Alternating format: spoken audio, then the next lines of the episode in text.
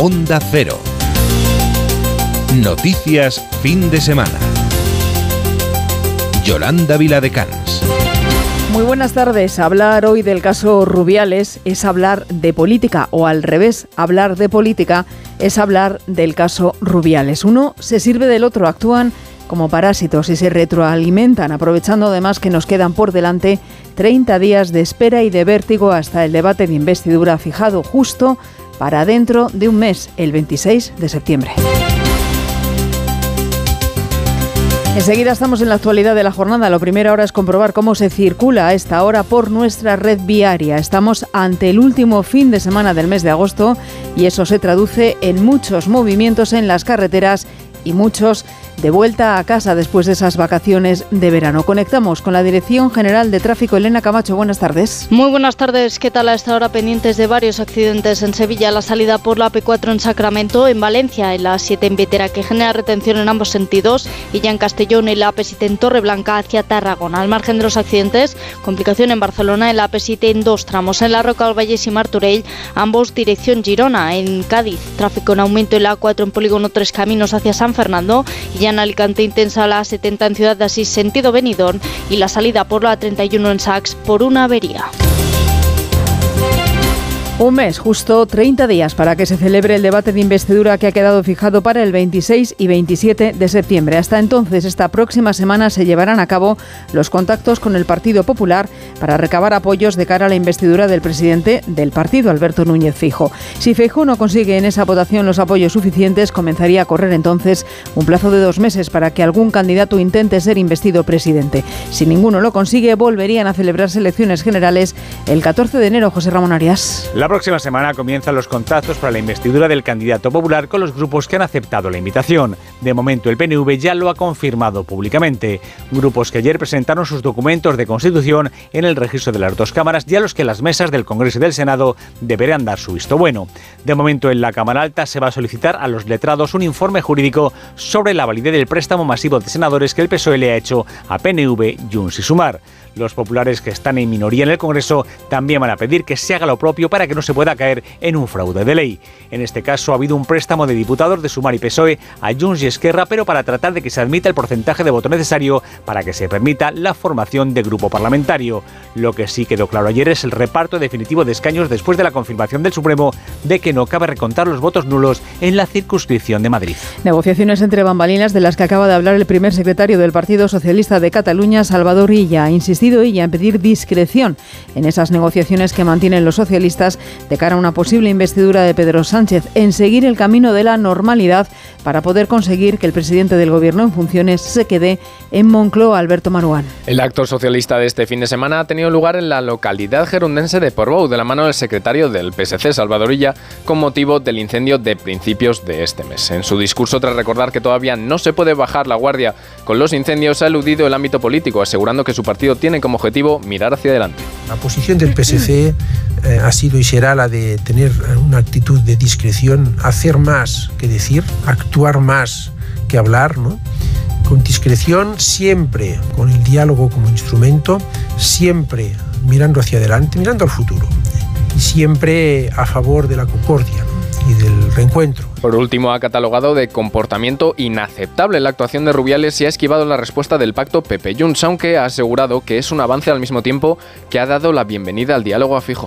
Es, es precisamente aquí, en el caso Rubiales, donde centra su discurso el Partido Popular en la ley del solo sí es sí. Palabras este sábado de la vicesecretaria de Políticas Sociales y Reto Demográfico, Carmen Fúnez, que ha exigido al presidente del Gobierno en funciones, Pedro Sánchez, la asunción de responsabilidades por la ley del solo sí es sí, tras conocerse que el Tribunal Supremo ha rebajado en un año la condena a un hombre que abusó sexualmente de una niña de 11 años. Ha pedido la vicesecretaria de Políticas Sociales mayores responsabilidades por esta ley, que es la que ha permitido, dice, esta rebaja de condena a Carla Casamayor. Así de crítica se mostraba Carmen Funes con esa ley que, según palabras textuales, ha sido la peor ley aprobada para las mujeres.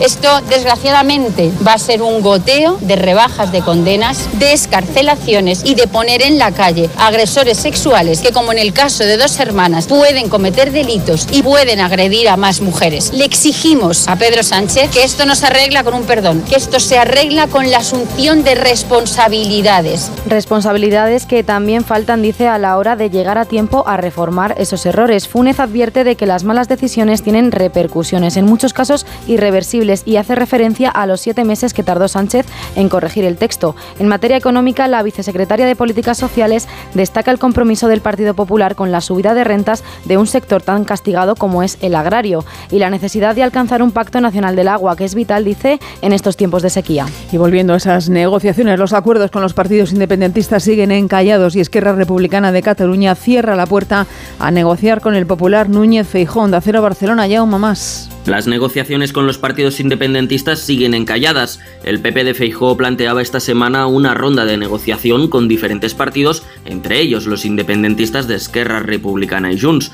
Una ronda que fue descartada ya por Esquerra, asegurando que no se reunirían con el líder popular. Por su parte, Junts aún no se ha pronunciado al respecto de esta posible ronda, aunque un acuerdo entre Junts y PP a estas alturas está muy lejos de producirse.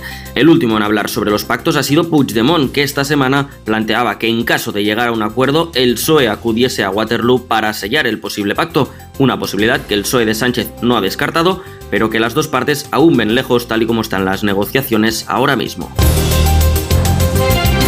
La inflación sigue sin bajar. Esto mantiene en alerta a los banqueros mundiales. Así lo han puesto de manifiesto en el encuentro de líderes financieros que se está celebrando en Wyoming, en Estados Unidos. Ha sido allí donde el presidente de la Reserva Federal ha afirmado que el regulador seguirá manteniendo los tipos altos hasta que se logre dominar la inflación, aunque ha abierto la puerta a una posible pausa en esas subidas. Con responsable en Estados Unidos, Laura Laplana. El presidente de la Reserva Federal, Jerome Powell, ha advertido que la inflación sigue siendo demasiado alta y ha sugerido que el Banco Central podría subir más los tipos de interés en los próximos meses. Los datos económicos desde junio han sido favorables, con un enfriamiento de la inflación y un mercado de trabajo sólido, pero Powell ha destacado lo siguiente. El objetivo sigue siendo que la inflación baje al 2% y mantendrán una política monetaria restrictiva hasta lograrlo. Los mercados financieros prevén que la Reserva Federal no subirá los tipos de interés en la reunión de septiembre y sus siguientes pasos siguen siendo inciertos a la espera de más datos. El fin de la ola de calor se nota ya este sábado, sobre todo en el norte del país. Poco a poco van a bajar las temperaturas de forma más generalizada. La llegada de las lluvias se espera con los brazos abiertos, sobre todo en el sur. En Andalucía, los estragos de la sequía no dan tregua. Ya son 120 los municipios que sufren restricciones de agua. En las últimas horas se han sumado dos más en la provincia de Sevilla y en Málaga. Redacción en Andalucía, Rafaela Sánchez. Andalucía sufre especialmente la falta de lluvias y la sequía hace estragos no solo en la agricultura y la ganadería, sino también en cientos de municipios que se han visto obligados a limitar el suministro de agua para garantizar el consumo humano y ante la falta de previsiones de lluvia y los bajos niveles de los pantanos, cada vez son más las localidades que están sufriendo cortes. De momento hay 120 municipios andaluces que cuentan con restricciones, los últimos ayer mismo en las provincias de Sevilla y Málaga, en las localidades de Almadén de la Plata y Casarabonela. En muchos casos las limitaciones llegan a 16 horas sin agua en los grifos. El calor no solo hace estragos en las cosechas, también en la salud. Según el último informe del Ministerio de Sanidad, desde junio son más de 1.800 las muertes relacionadas con el calor. Agosto se lleva buena parte, Belén Gómez del Pino, de esos fallecimientos. Las cuatro olas de calor vividas este verano tienen su reflejo en la mortalidad asociada a las altas temperaturas. Desde junio superamos los 1.800 fallecimientos en España, con el mes de agosto, lo que llevamos de mes, como el peor, con casi 1.000 muertes ligadas a las altas temperaturas. Una minoría debidas a deshidrataciones y golpes de calor, la mayoría por patologías que se complican y que están detectando los urgenciólogos. Pascual Piñera, vicepresidente de SEMES. Pacientes añosos, pluripatológicos, frágiles, polimedicados, de sus patologías de base, que muchos de ellos terminan en urgencias y la mayoría ingresando por su situación basal. En 2022 España fue el segundo país de Europa tras Italia con mayor número de muertes por calor, 11.324. Este verano Andalucía acumula ya 304 fallecimientos, Madrid 270 y Galicia 187, todos relacionados con las temperaturas extremas. Lo acabamos de escuchar, se atienden muchas descompensaciones de personas mayores por esas altas temperaturas y los servicios de urgencia de los hospitales lo han confirmado este mismo verano. Esto hace que en residencias especializadas y en centros hospitalarios se demanden más personal, como médicos geriatras, enfermeros o trabajadores sociales, también psicólogos. Una demanda que de aquí a 2030 podría necesitar más de un millón de empleos, Lucía Sanz. En las residencias y centros hay una gran escasez de médicos geriatras y enfermeros, pero también se nota la falta de otras especialidades muy necesarias como psicólogos, terapeutas, fisioterapeutas o trabajadores sociales. La demanda de este tipo de profesionales va a ser mayor de aquí a 2030 y será necesario, por tanto, crear en el futuro 1,4 millones de empleos, es decir, serían 920.000 puestos más respecto a los 564.000 actuales. En residencias entrarían 23.000 plazas y con esto se superarían las 400.000. Cinta Pascual es la presidenta del Círculo Empresarial de Atención a las Personas. El preocupante del todo es eh, los eh, auxiliares de geriatría, gerontólogos, que evidentemente aquí cada vez hay más demanda, cada vez suben más los ratios y cada vez hay menos profesionales que se quieran dedicar. El papel de los profesionales del sector de cuidados es esencial en la vida de las personas mayores, ya que requieren una atención diaria no solo de cuidados físicos y psicológicos, sino también emocionales y sociales. El calor y el relax del verano son muchas veces el caldo de cultivo idóneo para las intoxicaciones alimentarias. No obstante, en contra de lo que muchos piensan, se producen más en el hogar que fuera de casa. Nos lo cuenta Lucía Martínez Campos. Es en nuestros hogares donde se dan el 70% de las intoxicaciones, mientras que el 30% restante se producen fuera, en el sector de la hostelería. Con el aumento de las temperaturas durante el periodo estival, se ha disparado el riesgo de sufrir brotes como el botulismo, debido a productos como el huevo en tortillas envasadas o la salmonelosis en alimentos crudos, considerada la reina del verano, una de las más frecuentes. Desde la Asociación Española de Consumidores piden extremar precauciones en las cocinas, el principal foco de estas intoxicaciones alimentarias. Nos habla su presidente Miguel Ángel Ruiz sobre los casos más recientes. En un par de celebraciones de, de bodas, precisamente, de ahí pues está investigación, todavía no han trascendido realmente qué es lo que ha ocurrido. Ahí también nosotros como organización de consumidores pedimos máxima transparencia y máxima celeridad y máxima, máxima eh, confianza de cara al consumidor para saber realmente dónde ha estado el problema, dónde ha estado el, foco de contagio. A consecuencia de este incremento, se aconseja mantener una higiene general, respetar las fechas de caducidad y, sobre todo, no romper la cadena de frío en el caso de los alimentos perecederos. Lo habrán notado el alivio en las temperaturas después de la última ola de calor. Todavía se nota por el sur, pero la llegada de Betty va a desplomar los termómetros, sobre todo a partir de mañana, Beatriz Miralles. Sí, después del intenso calor de los últimos días, las temperaturas continuarán descendiendo en casi todo el país, de manera más acusada en el centro y sureste peninsular y en Mallorca, aunque todavía se podrán alcanzar los 34 grados en el área del Guadalquivir, en el sureste y en Canarias. Se esperan chubascos y tormentas localmente fuertes en el área cantábrica e incluso podrían venir acompañadas de granizo en Cataluña, Baleares y los Pirineos. En el resto del país se prevé que continúe la inestabilidad con abundante nubosidad y precipitaciones que también podrían llegar a ser localmente fuertes en áreas de la comunidad valenciana. El aire podría verse afectado por calima alta en Canarias y en el sur de la península y pueden aparecer bancos de niebla matinales en zonas altas del extremo norte peninsular. El viento soplará con fuerza en el estrecho, Alborán, Cantábrico Oriental, nordeste peninsular y en el archipiélago canario e incluso pueden aparecer rachas muy fuertes en Ampurdán y en el norte de Baleares. 2 y 13, 1 y 13 en Canarias tenemos toda la radio por delante. Síguenos en Twitter en arroba noticias FDS. Los incendios forestales activos están destruyendo bosques y cultivos, acabando con la fauna, arrasando nuestro país. Luchemos contra el fuego, actuemos con responsabilidad y extrememos las precauciones. Evitemos tirar colillas o dejar residuos en el campo. Disfrutemos de las barbacoas en los lugares permitidos. Entre todos, podemos pararlo. Onda Cero, comprometidos con la sostenibilidad y contra el cambio climático. Este sábado todo el deporte te espera en Radio Estadio. Desde el Estadio Nuevo Mirandilla, Cádiz Almería. El Mallorca visita el Estadio de los Cármenes para enfrentarse al Granada. Y desde el Ramón Sánchez Pizjuán, Sevilla Girona. En baloncesto, debut de la selección en el Mundial. España, Costa de Marfil. En Fórmula 1, clasificación del Gran Premio de Países Bajos. Y comienza la gran competición del ciclismo de nuestro país. Desde Barcelona, primera etapa de la Vuelta Ciclista a España. Este sábado desde las 3 de la tarde gran cita con el deporte en Radio Estadio, con Edu García. Te mereces esta radio. Onda Cero, tu radio. Dos y cuarto, uno y cuarto en Canarias.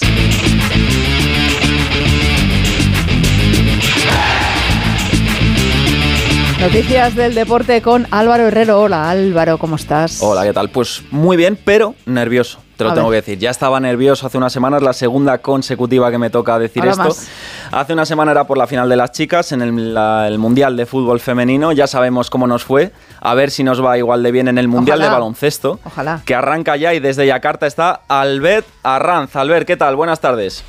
Hola, saludos Álvaro desde el Indonesia Arena de Yakarta. En juego la segunda jornada de la Copa del Mundo de Baloncesto. Hoy con el debut, efectivamente, como decías, de la selección española.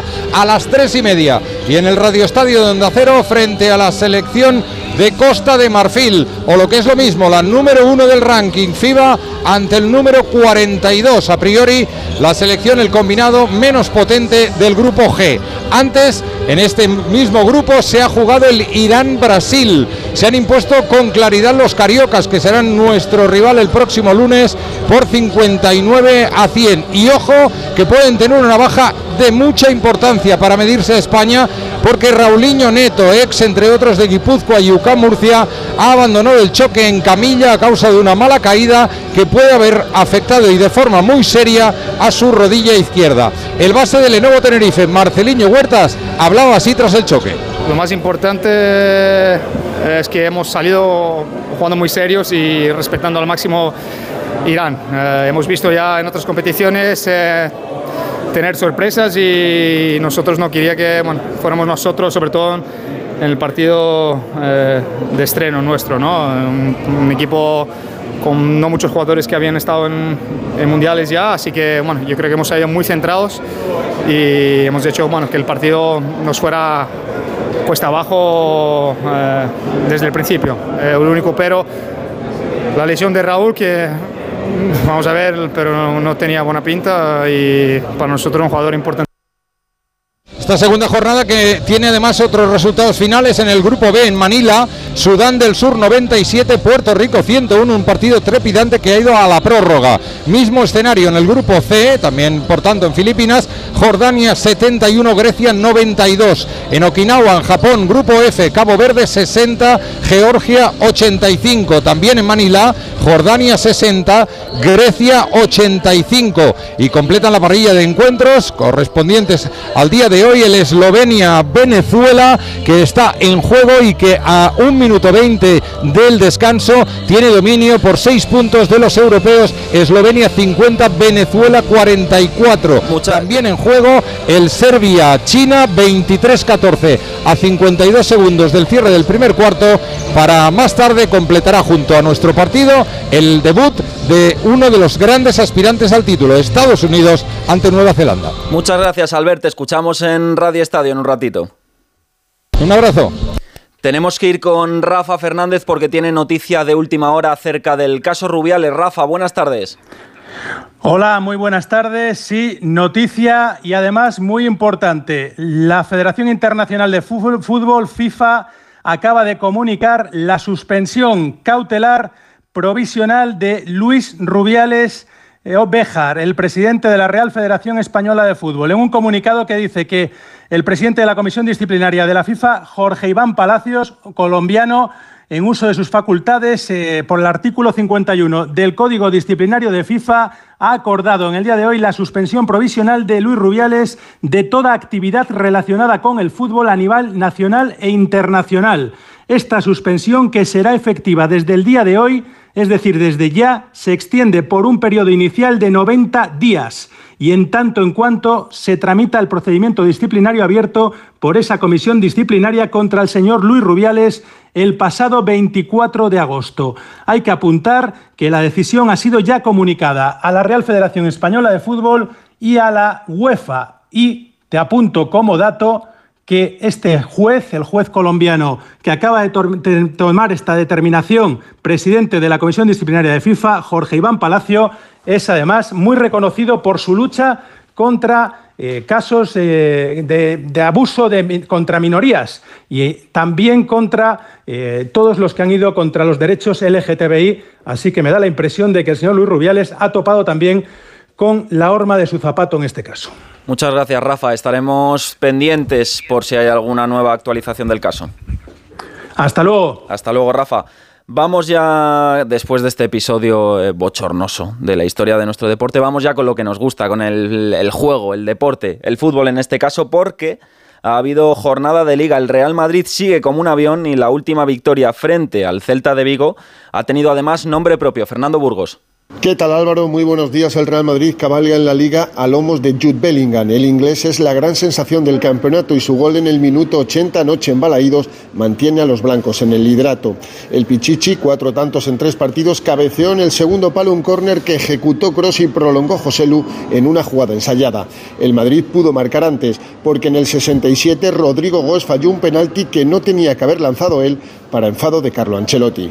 No sé qué ha pasado, yo he dicho a Valverde que, mm, tenía que tirar Luca, eh, pero no sé qué ha pasado entre ellos, pero lo que tenía que tirar el penalti no estaba, que era Vinicius, entonces creo que ellos han elegido Rodrigo y yo no tenido, no he tenido el tiempo necesario para decirle que tenía que ser Modric aunque lo más negativo del partido fue la lesión de Vinicius Junior en el minuto 8 en la parte posterior de su muslo derecho. Es la primera lesión muscular de Vini en toda su carrera y a falta de las pruebas que le realizarán este lunes estará entre dos y tres semanas de baja.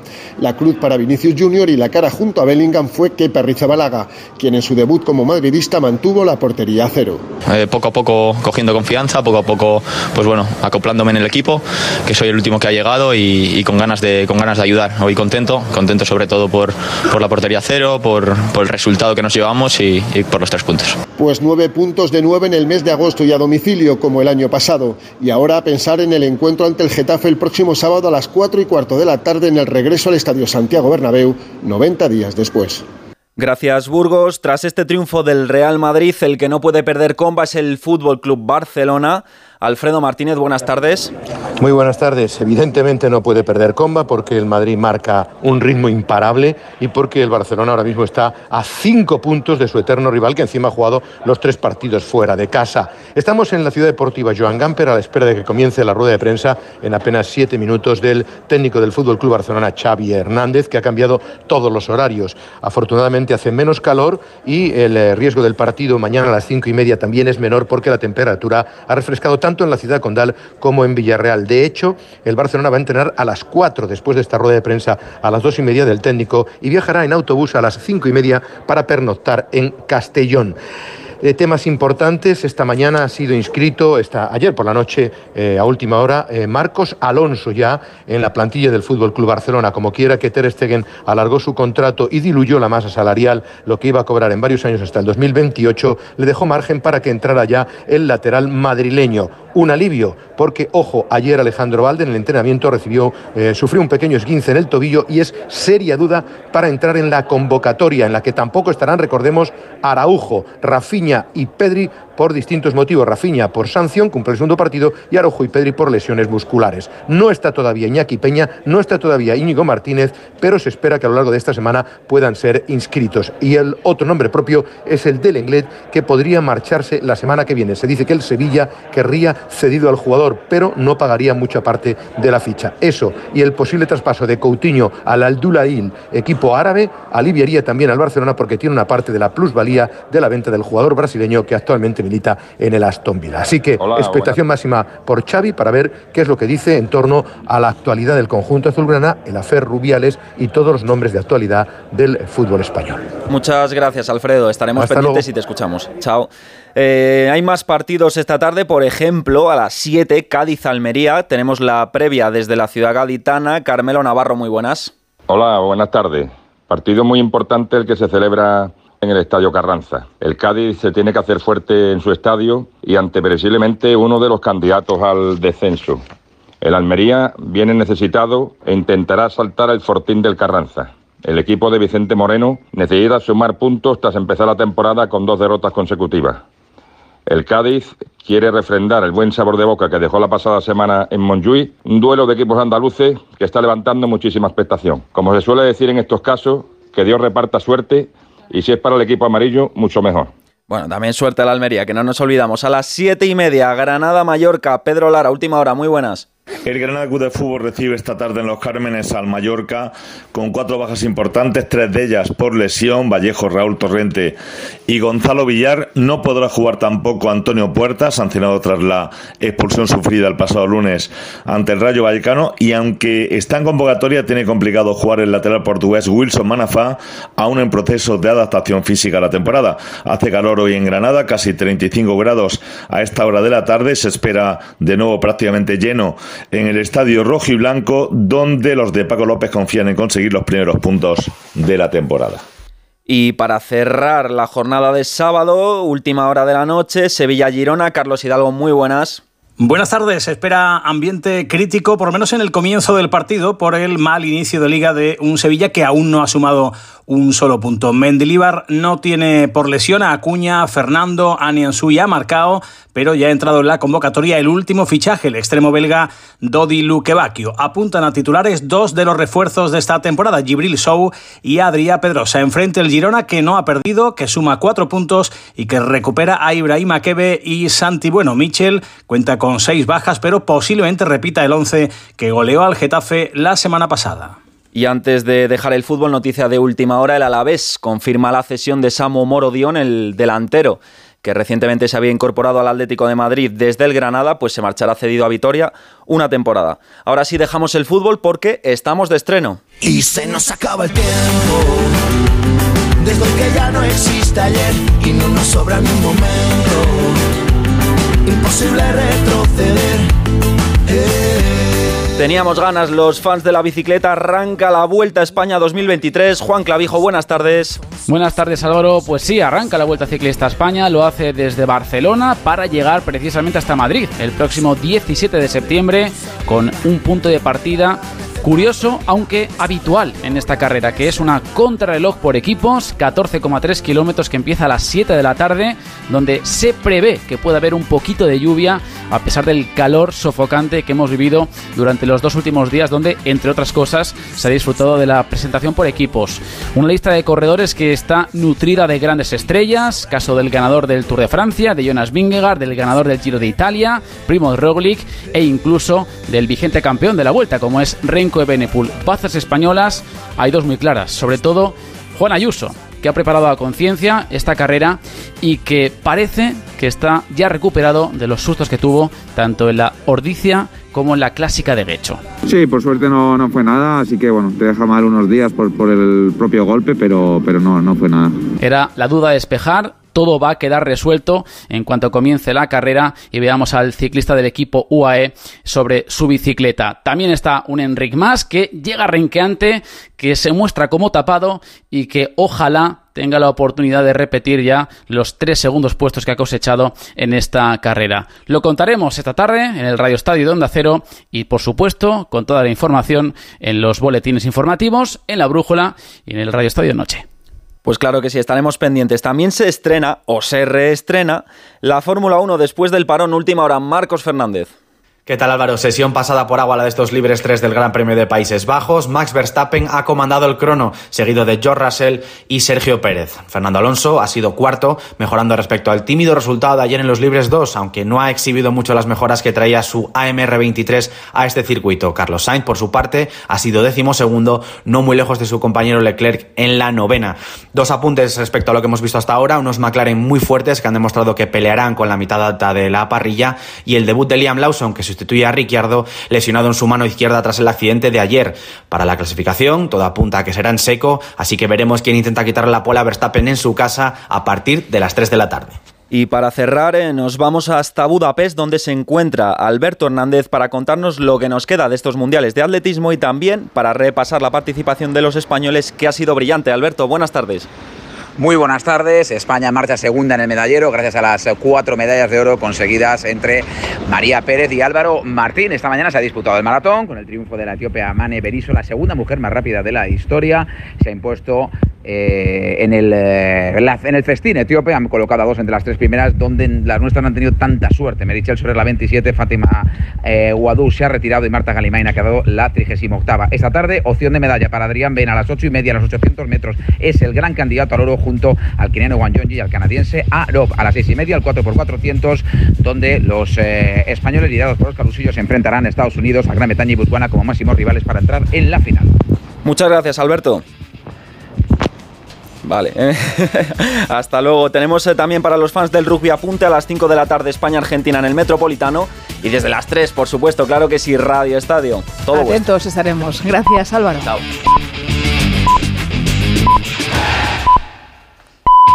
Son las dos y media de la tarde, una y media de la tarde en Canarias. Esto sigue siendo lo que está pasando ahí fuera. Onda Cero. Noticias fin de semana. Yolanda Viladecans. Lo esencial de este sábado es lo que sintetiza en un minuto Carlos León. Y lo esencial pasa por el cruce de comunicados en el caso del presidente de la Federación Española de Fútbol, Luis Rubiales. Ante el relato del presidente de la Asamblea, por la tarde Jennifer Hermoso desmentía al propio presidente hasta en dos ocasiones, a través del sindicato FUCPRO y en un comunicado de ella misma, de Jennifer, de Jennifer Hermoso, publicado en sus redes sociales. A medianoche, la Federación sacaba otro comunicado para demostrar que Rubiales dijo la verdad y han aportado cuatro fotos. A todo este cruce de comunicados, el Consejo Superior de Deportes ya ha denunciado ante el Tribunal Administrativo del Deporte el comportamiento del presidente. Y además, Onda Cero acaba de informar que la FIFA suspende desde hoy a Luis Rubiales, como se puede comprobar, un tema que sigue candente en la sociedad y por ello la vicesecretaria de Políticas Sociales del Partido Popular ha asegurado esta mañana que el gobierno va tarde en este asunto, además de criticar la ley del sí es sí, después de conocerse que un agresor beneficiado por esta ley intentó violar a una mujer. El ministro de Cultura, Miguel Iceta, ha asegurado que el gobierno ha actuado cuando podía hacerlo. Por su parte, el primer secretario del Partido Socialista de Cataluña, Salvador Illa, ha asegurado que las negociaciones para conseguir la investidura de Pedro Sánchez se están llevando a cabo con total discreción. Y es esencial, en el día de hoy, que tras la intensa ola de calor de los últimos días, con restos aún todavía por el sur, llega la borrasca Betty, que va a desplomar las temperaturas de forma generalizada en el interior peninsular y que va a traer lluvia y agua en el norte de España. 2 y 32, 1 y 32 en Canarias, tenemos toda la radio por delante. Síguenos en Facebook en Noticias Fin de Semana Onda Cero. El caso Rubiales sigue salpicando a la política. La no dimisión del presidente de la Real Federación Española de Fútbol continúa levantando reacciones.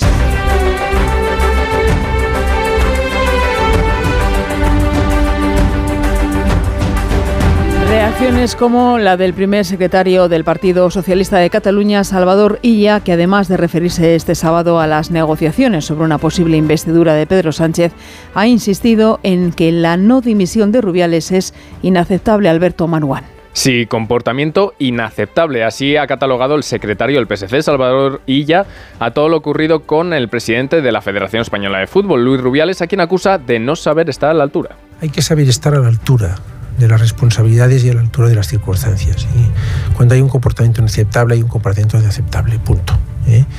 Y me parece que lo que está haciendo el Gobierno de España, el ministro de Cultura y Deportes, el presidente del Consejo Superior de Deportes es lo que corresponde y lo que hay que hacer. Dos instituciones que entran, recuerda, cuando la federación no toma decisiones correctas. En otro plano, en clave política, y ya se ha pronunciado sobre la investidura, aunque sin mucho énfasis, asegurando que su partido tiene como objetivo mirar hacia adelante. La posición del PSC eh, ha sido y será la de tener una actitud de discreción, hacer más que decir, actuar más que hablar, ¿no? Con discreción, siempre con el diálogo como instrumento, siempre mirando hacia adelante, mirando al futuro, y siempre a favor de la concordia y del reencuentro. Por último, en la ronda de preguntas ha esquivado responder el pacto Pepe Johnson, que ha asegurado que es un avance, al mismo tiempo que ha dado la bienvenida al diálogo a Fijo. Y es en la ley del solo sí es sí donde también centra su discurso este sábado el Partido Popular. La vicesecretaria de Políticas Sociales y Reto Demográfico, Carmen Fúnez, ha exigido al presidente del Gobierno en funciones, Pedro Sánchez, la asunción de responsabilidades por la ley del solo sí es sí, tras conocerse que el Tribunal Supremo ha rebajado en un año la condena a un hombre que abusó sexualmente de una niña de 11 años.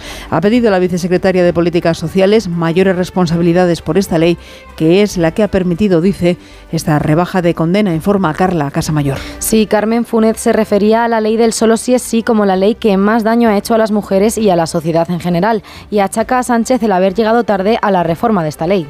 Esto, desgraciadamente, va a ser un goteo de rebajas de condenas, de escarcelaciones y de poner en la calle agresores sexuales que, como en el caso de dos hermanas, pueden cometer delitos y pueden agredir a más mujeres. Le exigimos a Pedro Sánchez que esto no se arregla con un perdón, que esto se arregla con la asunción de responsabilidades. Funes advierte de las consecuencias irreversibles que pueden tener las malas decisiones cuando se toman sin escuchar a los expertos. Por otro lado, ha destacado su compromiso con el sector primario también a nivel europeo y la necesidad de alcanzar un pacto nacional del agua. Un pacto nacional del agua que el presidente Feijóo viene defendiendo desde hace tiempo, en donde se sienten comunidades autónomas, gobierno de España y también aquellos ciudadanos que tienen y que dependen su vida y su economía del disfrute del agua en la misma mesa para a través del diálogo encontrar puntos de encuentro y un gran acuerdo que nos permita disfrutar de este bien tan escaso y más en momentos de sequía como la que tenemos.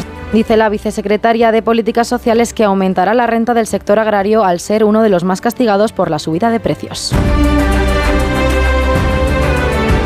Estamos a un mes, justo 30 días, para que se celebre el debate de investidura que ha quedado fijado para el 26 y 27 de septiembre. Hasta entonces, esta próxima semana se van a llevar a cabo los contactos con el Partido Popular para recabar apoyos de cara a la investidura del presidente del partido, Alberto Núñez Feijo. Si Feijo no consigue en esa votación los apoyos suficientes, comenzaría entonces a correr un plazo de dos meses para que algún candidato intente ser investido presidente. Si ninguno lo consigue, volverían a celebrarse elecciones generales el 14 de enero. José Ramón Arias. La próxima semana comienzan los contactos para la investidura del candidato popular con los grupos que han aceptado la invitación. De momento el PNV ya lo ha confirmado públicamente. Grupos que ayer presentaron sus documentos de constitución en el registro de las dos cámaras y a los que las mesas del Congreso y del Senado deberán dar su visto bueno. De momento en la Cámara Alta se va a solicitar a los letrados un informe jurídico sobre la validez del préstamo masivo de senadores que el PSOE le ha hecho a PNV, Junts y Sumar. Los populares que están en minoría en el Congreso también van a pedir que se haga lo propio para que no se pueda caer en un fraude de ley. En este caso ha habido un préstamo de diputados de Sumar y PSOE a Junts y Esquerra, pero para tratar de que se admita el porcentaje de voto necesario para que se permita la formación de grupo parlamentario. Lo que sí quedó claro ayer es el reparto definitivo de escaños después de la confirmación del Supremo de que no cabe recontar los votos nulos en la circunscripción de Madrid. Y en estas negociaciones tienen mucho que decir los acuerdos con los partidos independentistas que a estas alturas siguen encallados. Esquerra Republicana de Cataluña cierra la puerta a negociar con el popular Núñez Feijo. Las negociaciones con los partidos independentistas siguen encalladas. El PP de Feijóo planteaba esta semana una ronda de negociación con diferentes partidos, entre ellos los independentistas de Esquerra Republicana y Junts. Una ronda que fue descartada ya por Esquerra, asegurando que no se reunirían con el líder popular. Por su parte, Junts aún no se ha pronunciado al respecto de esta posible ronda, aunque un acuerdo entre Junts y PP a estas alturas está muy lejos de producirse. El último en hablar sobre los pactos ha sido Puigdemont, que esta semana planteaba que en caso de llegar a un acuerdo, el PSOE acudiese a Waterloo para sellar el posible pacto, una posibilidad que el PSOE de Sánchez no ha descartado, pero que las dos partes aún ven lejos tal y como están las negociaciones ahora mismo. 3 menos 20, 2 menos 20 en Canarias. En unos minutos vamos a viajar por el mundo con destino Rusia. Noticias fin de semana. Yolanda Viladecans. En verano, con el sol, el cloro, el aire acondicionado, los ojos se secan e irritan. La solución es Devisión Lágrimas. Devisión alivia la irritación y sequedad ocular. Devisión Lágrimas. Este producto cumple con la normativa vigente de producto sanitario. Es que si pasa algo, tardamos dos horas en llegar hasta aquí. Tranquilo, porque nosotros respondemos en menos de 20 segundos. ¿Ves? Con las cámaras y sensores ya está todo protegido. Así, si alguien intenta entrar a robar o a ocupar tu casa, nos enteramos antes y facilitamos las imágenes a la policía para que puedan actuar cuanto antes. Este verano protege tu hogar frente a robos y ocupaciones con la alarma de Securitas Direct. Llama ahora al 900-272-272. Síguenos en Twitter en arroba noticias FDS. Es el momento del Foreign Affairs. ¿Dónde empezamos hoy, Diego Cano? Un día más en Rusia, días después de la muerte de Prigozhin, Putin ordena a los miembros del grupo Wagner jurar lealtad. Según el gobierno ruso, el juramento busca dar forma a los fundamentos espirituales y morales para la defensa de la Federación Rusa, su independencia y la Constitución. Del invasor al invadido, un nuevo ataque ruso deja víctimas en Ucrania. Dos fallecidos y un herido. Un proyectil impactó contra una cafetería en el pequeño municipio de Podoloy, al este del país. Lo confirmaba el gobernador local Olej Shnyumov a través de un mensaje de Telegram. Cruzamos ahora el charco hacia Estados Unidos, donde SpaceX, la empresa aeroespacial de Elon Musk, ha enviado un cohete con éxito a la Estación Espacial Internacional. En una operación en la que colaboran con la NASA, la cápsula Dragon lanzó la bautizada como Crew 7 desde Cabo Cañaveral, en Florida. La tripulación se compone de cuatro astronautas, el danés Andreas Mogensen, el japonés Satoshi Furukawa, la estadounidense Jasmine Mokbeli y el ruso Konstantin Borisov. Los dos últimos viajan por primera vez en esta expedición al espacio. El despegue exitoso es la cara buena de la moneda, pero hay una mala y es que parece ser que Musk no puede escapar de la polémica. El Departamento de Justicia de Estados Unidos ha demandado a SpaceX por presuntos casos de discriminación. Sí, concretamente por presunta discriminación contra los refugiados en sus prácticas de contratación. La demanda afirma que la empresa aeroespacial desalentó rutinariamente a los asilados y refugiados de aplicar y se negó a contratarlos o considerarlos debido a su estado de ciudadanía. SpaceX parece no querer refugiados y en Texas se contra la inmigración. La Guardia Nacional del Estado ha instalado alambre de espino para disuadir a los inmigrantes mexicanos de cruzar la frontera. Y a México nos vamos, Diego, precisamente para escuchar la historia de las Madres Buscadoras de Sonora, una organización ciudadana dedicada a la búsqueda de personas desaparecidas. Nos lo cuenta nuestro corresponsal en México, Pablo Sánchez Olmos. Bajo un solo abrasador que quema la piel y dificulta la respiración, un grupo de mujeres peinan una zona desértica de cactus gigantes a las afueras de Bahía de Quino, al noroeste de México, en busca de cadáveres o vestigios de un enterramiento. Caminan despacio, arrastrando pesados picos y palas y protegiéndose del calor infernal, con gafas de sol palestinas alrededor de sus cuellos y camisetas de manga larga estampadas con los rostros de sus familiares desaparecidos. Marcia González, integrante del colectivo Madres Buscadoras de Sonora, busca a su hijo Ariel, a quien perdió la pista en el 2019. Es consciente de los riesgos, pero no deja de salir a buscarle, porque si no... Pues no buscaríamos, nos quedaríamos a la casa a llorar, a esperar a que las autoridades hagan lo que nosotros hacemos, porque nosotros hacemos su trabajo, ni gobierno, ni presidente, ni nada. Lidia Hernández es la más veterana del grupo, arrastra varios problemas de salud, pero eso no le impide cruzar cada fin de semana la frontera desde Estados Unidos para buscar a su hijo Alejandro en basureros, desiertos y peligrosos pueblos mexicanos. Y es mi hijo, es parte de mí, de mi corazón, de mi sangre, de mis entrañas, y es muy doloroso no saber dónde está un hijo. Y es como un luto eterno de estar pensando emociones, tristeza, desesperación, impotencia. Ceci Flores es la fundadora y portavoz de este colectivo y uno de los rostros más visibles en materia de desaparición de personas en México. No tiene estudios, pero tiene más experiencia e instinto pericial que la mayoría de investigadores del país. La porosidad y luego la forma de que se calcine el color. Ceci Flores se hizo conocida por su valentía. En el 2015 desapareció su hijo Alejandro en Sinaloa. Cuatro años después, un grupo criminal secuestró a otros dos de sus hijos, Antonio y Jesús. Ella sospechaba quién había sido, así que no dudó en actuar. Pues me estaba volviendo loca. Yo fui, me enfrenté con esa persona, le dije que yo ya sabía que él había sido. Y después de amenazarle, soltó al menor de ellos, a Jesús. Yo sé que no fue por miedo, porque ellos no nos pueden tener miedo a nosotras las madres, pero a lo mejor le di lástima. Recientemente, desesperada por la falta de respuestas, lanzó una propuesta a los principales cárteles del país, un pacto para que les permitan buscar a sus desaparecidos en paz o al menos les den pistas para encontrarlos. Pues pedimos que, pues si los matan no los desaparezcan. A lo mejor yo no voy a decir que el cártel directamente, los cárteles directamente me respondieron, pero empecé a recibir muchas llamadas anónimas por las cuales empezamos a encontrar muchas personas. Desde que fundó este colectivo han encontrado con vida 2.500 personas reportadas como desaparecidas y han localizado también los restos de otras 2.000. Actualmente, Ceciflores vive protegida por una escolta policial permanente por culpa de las múltiples amenazas que ha recibido. A pesar de ello, no ha querido dejar de buscar a sus dos hijos y a los de tantas otras familias y ahora solo tiene un deseo. Pues yo espero que Dios me recompense y que mis hijos vuelvan a casa pero con vida. Que ellos tengan que tocar mi puerta para entrar y no, no sea ella lo que tenga que tocar la puerta de un ataúd para verlos.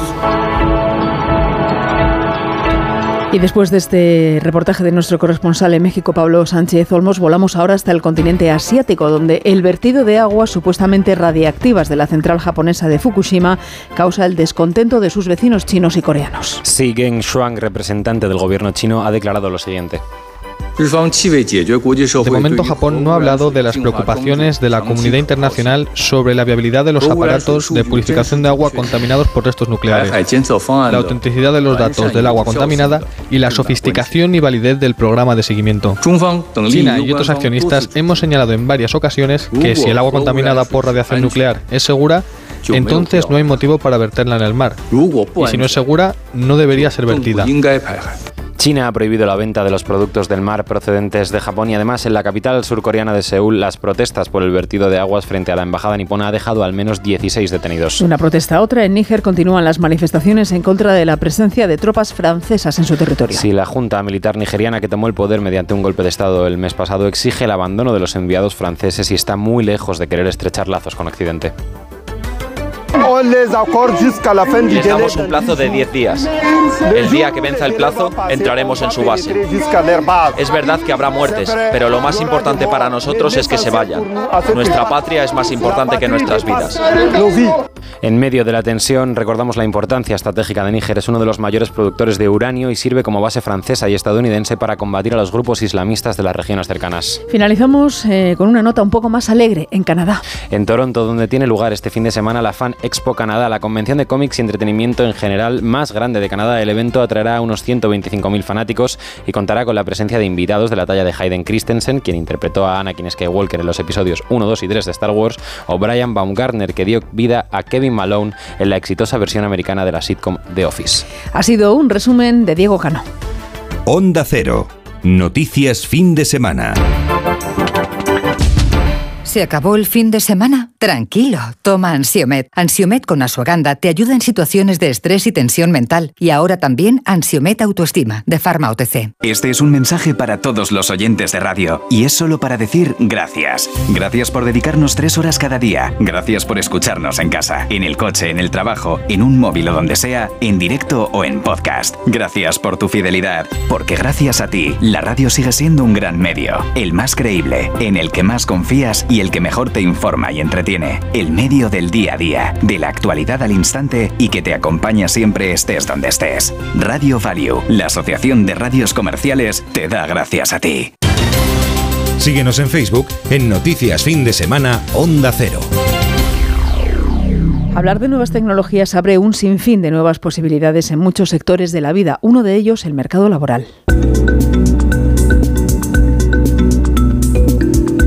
La tecnología de inteligencia artificial está cambiando rápidamente la fuerza laboral actual, impactando fuertemente en las habilidades del futuro. Cada vez son más las empresas que están utilizando estas nuevas tecnologías para no quedarse atrás, lo ha comprobado Sofía Enales. La inteligencia artificial ha irrumpido en las compañías. Tres de cada diez ya la está utilizando y seis de cada diez tiene planes de hacerlo en un futuro, según un cuestionario de Telefónica. Para las empresas, usar tecnología les permite ahorrar dinero y tiempo y optimizar procesos. Por eso ya hay máquinas y robots inteligentes en múltiples sectores, construcción, hostelería, transporte, industria, farmacia, incluso en los hospitales, dando de comer a los pacientes, como cuenta José Canseco, experto en estrategia de personas. Las bandejas de la comida eh, las trae un robot. Ese robot trae los carritos y los coloca en el pasillo cerca de la zona de habitaciones que corresponden.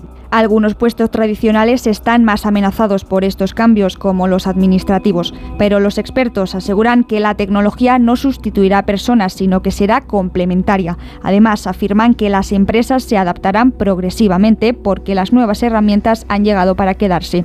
Eso sí, vaticinan que quien se niegue a utilizarlas se quedará sin trabajo. Otra tendencia que se estila cada vez más y sobre todo desde la pandemia es el teletrabajo, no solo en las grandes ciudades, también en las zonas más rurales. Cada vez son más las personas que, movidas por las múltiples ventajas de vivir en plena naturaleza, como ganar en paz mental e incluso en ahorro, deciden mover su vida profesional lejos del ruido de la gran ciudad. Carla Casamayor. La España vaciada podría llenarse por momentos. Tras la pandemia, cada vez más personas deciden darle una vuelta a su vida profesional y marcharse a las zonas rurales de la mano del teletrabajo. Es el caso de Paloma Rey, que desde hace un año y medio trabaja para una multinacional desde Navamojada, un pequeño pueblo de apenas nueve habitantes. Nos lo cuenta para Noticias Fin de Semana de Onda Cero. Me vine aquí después de la pandemia porque estaba un poco saturada de Madrid y de todo lo que había pasado con respecto a la pandemia. Creía que iba a ser eh, muy bueno para mí, psicológicamente también. Vivir lejos del ruido de la ciudad puede aportar muchas ventajas a tu vida, incluso económicas. La tranquilidad, la calma y la paz que te transmite un pueblo. La vida aquí es mucho más barata con respecto al tema de compras, el tema de gastos. Yo aquí estoy ahorrando. Pero tampoco es todo color de rosa. Paloma también tiene que gestionar algún que otro problema. Internet, que llega poquísimo y llega bastante mal. El día que Internet se satura, yo lo que hago es llamar al ayuntamiento de Bollo, pedirle la llave de un sitio que tienen habilitado con una wifi, que es pública, e irme allí a trabajar. Precisamente Internet es la herramienta que hay que cuidar. Ayuda a que haya personas jóvenes que decían quedarse a vivir en ellos porque les permitiría abordar sus trabajos y actividades desde el pueblo. Actualmente estoy recogiendo firmas para que nos pongan una red wifi en el pueblo. Eh, hay muchos problemas con el tema de Internet. Estamos un poco desprotegidos. Cada vez más gente se suma a la iniciativa de Paloma para hacer de los pueblos las nuevas oficinas. Esas nuevas tecnologías no solo se aplican en el mundo laboral, si nos fijamos en las nuevas músicas están llenas de estos cambios que nos acechan poco a poco. Por poner un ejemplo, nos fijamos en el reggaetón tan de moda en la actualidad. El gusto por este ritmo se explica desde varios aspectos en los que ha buceado Alberto Maruán. Esa afinidad que tenemos con este género se explica musicalmente bajo un solo punto que seguramente conozcamos todos, el ritmo. Ese ritmo que, aunque están hechos digitalmente, ¿no? pero esa, esa caja reforzada con, con ese bombo a, a nivel rítmico bastante rápido, que es muy repetitivo, muy constante. Explica Noticias Fin de Semana de Onda Cero el doctor en musicología y presidente de Rioja Filarmónica, Eduardo Chavarri Alonso. Un ritmo que tiene su origen en el dembow y que no es algo solo musical, puesto que la facilidad en recordarlo y la letra, sin tabús, es algo psicológico. Está asociado también esta música al, al baile y bueno, es un elemento fundamental. Además, también eh, ayuda este elemento rítmico la rima ¿no? de, las, de las letras un elemento fundamental a la hora de transmitirlo con, con los jóvenes o, o, a un público muy, muy amplio. ¿no? Un público de un estilo que no está muy bien visto, aunque el doctor Chavarri asegura que... No se trata de cómo se expresan eh, los músicos o cómo se expresa eh, la gente a través de la música, sino de la cultura crítica que podamos tener cada uno de nosotros a la hora de afrontar esos textos, esa música o, o eso que estamos viendo. Todo esto es lo que conlleva un género musical que empezó bebiendo de otros ritmos y estilos y que ahora es una potencia en la industria discográfica. Efectos del reggaetón distintos a los que tiene, por ejemplo, cantar en un coro. Esta práctica nos ayuda a mejorar nuestro estado de ánimo, tiene numerosos beneficios para la salud, pero además, si la actividad se realiza en grupo, Beatriz Miralles, los beneficios se acentúan.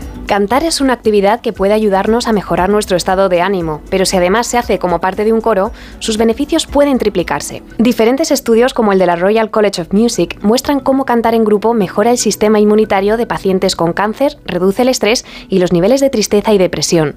La soprano Laura Guillén forma parte de la coral de la Fundación Excelentia de Madrid y nos cuenta en primera persona sus efectos positivos para Noticias Fin de Semana de Onda Cero. Te ayuda a afrontar los problemas con una mentalidad totalmente diferente. Todas aquellas actividades que impliquen colaboración para lograr algo grande juntos, pues siempre nos aporta felicidad y bienestar. El compromiso de asistir a los ensayos supone una motivación, ofrece la sensación de apoyo social y al memorizar letras y melodías la mente se mantiene activa y previene el deterioro de las funciones cognitivas. Todo ello mientras se produce la magia de la sincronía. Realmente nosotros necesitamos empastar nuestra voz con las personas que tenemos a nuestro alrededor para que todos sonemos como una sola voz, pero con la potencia, la sincronía, la energía y sobre todo el espíritu de todos y cada uno de nosotros. Y al final esto hace que las respiraciones se sincronicen, llegan a sincronizarse incluso los latidos del corazón. Cantar de manera profesional también corrige la postura corporal y establece más conexiones entre las distintas distintas áreas del cerebro, ya que existe una relación entre la forma apropiada de colocar el cuerpo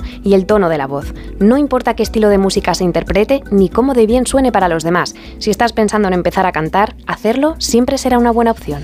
Beneficios que también notamos si asistimos a conciertos o festivales que cada vez buscan captar a un público mucho más fiel y exigente. Marta Morueco. En un mundo cada vez más globalizado y más pequeño, la música se está convirtiendo en la marca indiscutible de muchas culturas y países. Grupos o artistas que hacen de su cultura su seña de identidad y que gracias a plataformas online y las nuevas tecnologías han encontrado un público fiel capaz de acudir a sus conciertos y festivales a cualquier lugar del mundo, como señala Marcos Calvo, director de la Rock y organizador de festivales. Pues un fenómeno que hace como 10 años estábamos hablando de que pasaba con el reggaetón, ¿no? que era esto que venía. No nos atrevemos realmente a, valorar si es una cosa que viene para quedarse, sobre todo en nuestro país, pues al igual que aquí eh, la música latina, el reggaetón y tal está, eh, y en Europa ya está muy, muy fuerte. Hablamos del reggaetón, de festivales para determinadas generaciones, la música latina y sin duda el K-pop. Asia ha llegado a Europa para quedarse. La música coreana, por ejemplo, ha sabido absorber la experiencia en el mundo del espectáculo de otros países, domina a la perfección el mundo online para vender sus productos y como explica desde el Centro Cultural Coreano en Madrid, Kiam Kim, el idioma deja de ser una barrera para el público. No hay límite. Algunos están en coreano y inglés, algunos están en coreano y un poco de español. Sí, ah, hay una canción que se llama Me Gustas, tiene fans desde todo el mundo. Generalmente tiene ritmos muy divertidos. Los festivales, los conciertos miran hacia el futuro, siguen dirigidos a un público muy concreto y fiel que disfruta con la música, pero que también busca ahora en las plataformas online las coreografías de sus grupos para aprenderlas y en donde la imagen se ha convertido en una seña de identidad. Onda Cero. Noticias fin de semana. De la música a los libros.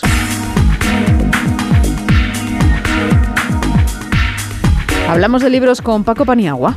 Las horas crueles de Marto Pariente, un country noir en el que el protagonista, que no recuerda qué pasó aquel día de hace 30 años cuando perdió a sus hijos en el bosque y le acusaron de asesinato, tiene que elegir o salta desde el cortado de las aguas del Bornova o muere a manos de quien lo está persiguiendo. Eh, cuando Tomás Moreda empieza a investigar la desaparición de sus hijos, ¿qué es lo que ocurre con el monstruo de la tecara negra? Solo mis personajes se interesan poner porque desde luego quién, quién va a querer, eh, digamos, encontrar a un monstruo, ¿verdad? Y luego la otra interrogación, eh, que ya le hemos eh, planteado antes, es qué pasó con los críos en el bosque hace 30 años. Las horas crueles de Marto Pariente Editoriales Pasa. El psicólogo Arun Masurkani tiene en librerías condenados a entendernos. Toxicidad, dependencia, malsana, apego excesivo tanto a la pareja como amigos, círculos laborales, todos los ambientes que nos pueden resultar dañinos en un momento y cómo podemos sobrevivir a ellos. Es una sociedad aparentemente individualista pero que realmente no lo puede ser precisamente por esa necesidad nuestra, ¿no? Y quizá parte de lo que estamos viendo del deterioro de la salud mental, ¿no? O sea, todos los datos no apuntan clarísimamente a que los niveles de salud mental están, están empeorando, eh, tenga que ver con esto, con este fenómeno de distanciamiento y con esta mayor dificultad mm, para relacionarnos y para uh, afrontar y resolver las situaciones conflictivas con los demás. Condenados a entendernos del psicólogo Aruma Sukani, editorial Sine Qua non. El verano es sinónimo de siestas en el sofá viendo el Tour de Francia o la Vuelta Ciclista a España. Si tenemos a mano el diccionario del ciclismo escrito por Juan Matrueva, seguro que comprenderemos mucho más las claves de este deporte y su historia de más de 100 años. Una historia de personajes y una galería de personajes y, es gente que, las ha pasado pues, pues, de todos los colores, ¿no? También partido de que el ciclismo es un, deporte o una actividad muy al límite de la supervivencia y yo creo que eso le asemeja bastante al boxeo y lo que ocurre con el boxeo y con el ciclismo es que se producen historias que son muy cercanas al cine negro. Diccionario de ciclismo del periodista Juan Matrueva, Geoplaneta. Beatriz Miralles es quien produce este programa de noticias aquí en Onda Cero. Noticias fin de semana. Yolanda Viladecans.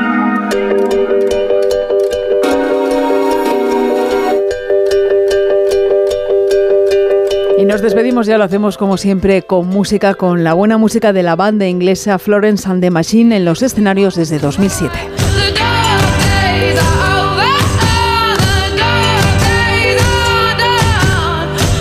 Están de gira actualmente, llegan a nuestro país la semana que viene, van a tocar el jueves 31 de agosto en el Festival Calamijas en Málaga.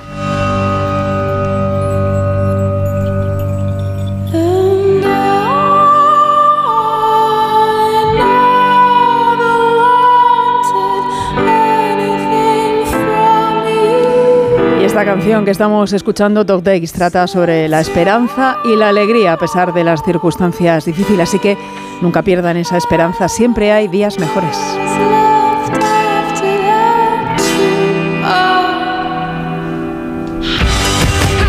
Gracias por acompañarnos un día más. Se quedan ahora en compañía de Carlos Rodríguez y su equipo, como el perro y el gato. Que disfruten. Mañana volvemos a contarles más noticias aquí en Onda Cero. Adiós.